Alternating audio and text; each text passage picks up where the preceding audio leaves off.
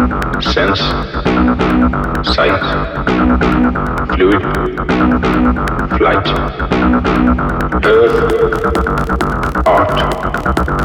man, woman, sense, sight,